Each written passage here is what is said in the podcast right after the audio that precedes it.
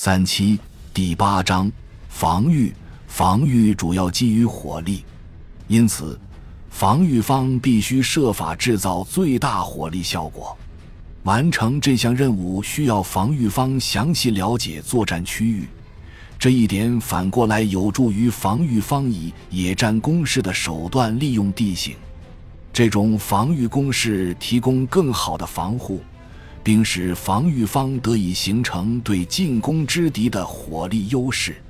由于防御没有主动权优势，因而需要尽早同敌人发生接触，利用一切侦察手段确定对方的前进方向以及敌军编程和实力。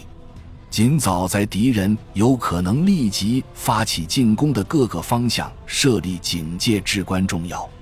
组织防御期间。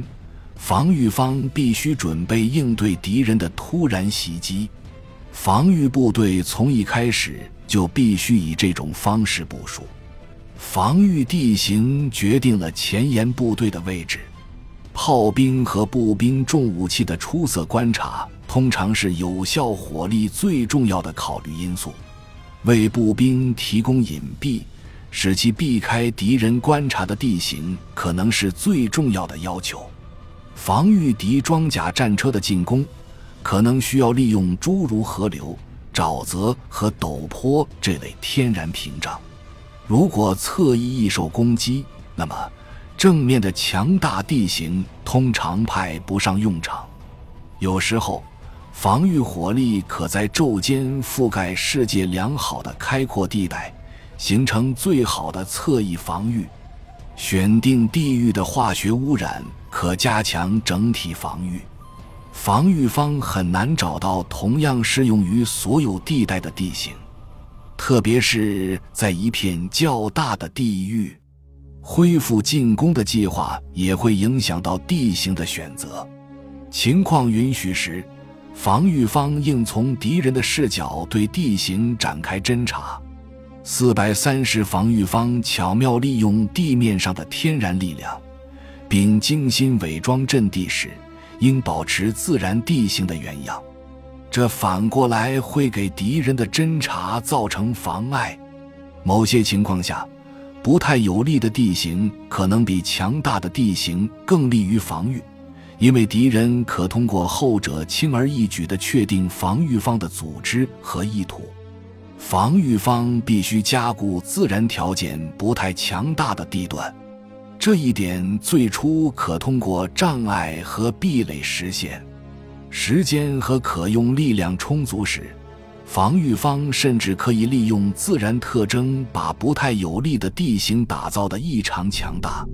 防御方应尽一切努力出敌不意，应以欺骗措施掩盖野战防御工事、人员配备、部队实力、防御类型及其韧度的真实性质。除非相关计划要求防御方以近距离开火射击使敌人猝不及防，否则，只要弹药情况允许，有效火力应在最大射程投递。防御方必须让敌人遭遇越来越强大的防御火力。指挥官负责火力规划，已建立的通信网对有效火力控制至关重要。火力通常首先用于击退敌人的进攻。根据情况，防御方一旦掌握敌人兵力部署和主要进攻地点的信息，也可在对方逼近期间发射火力。这反过来决定了防御重点，并为己方力量的部署提供了基础。为掩护敞开的侧翼，防御方需要一支强大的预备队。但保留强大预备队绝不能削弱防线上的火力。如果没有同敌人发生接触，指挥官通常可自由选择防御地带并部署其防御力量。防御方及时阻止敌人的逼近，将使自己获得更大的行动自由度。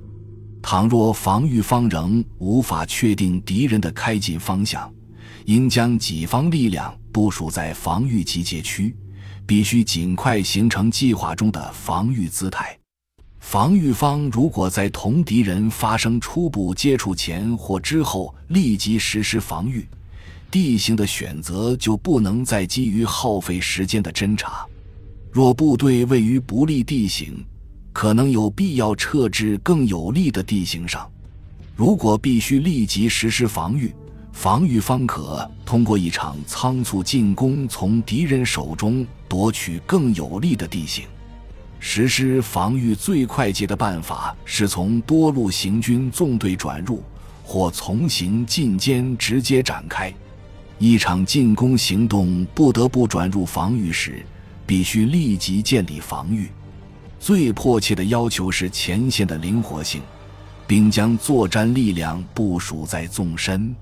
根据情况，这条前线可能需要在不同地段前进或退却。以确保最佳防御位置，组织防御应从防御转入。作战命令必须明确指出计划中的防御类型：防御或组织防御。感谢您的收听，本集已经播讲完毕。喜欢请订阅专辑，关注主播主页，更多精彩内容等着你。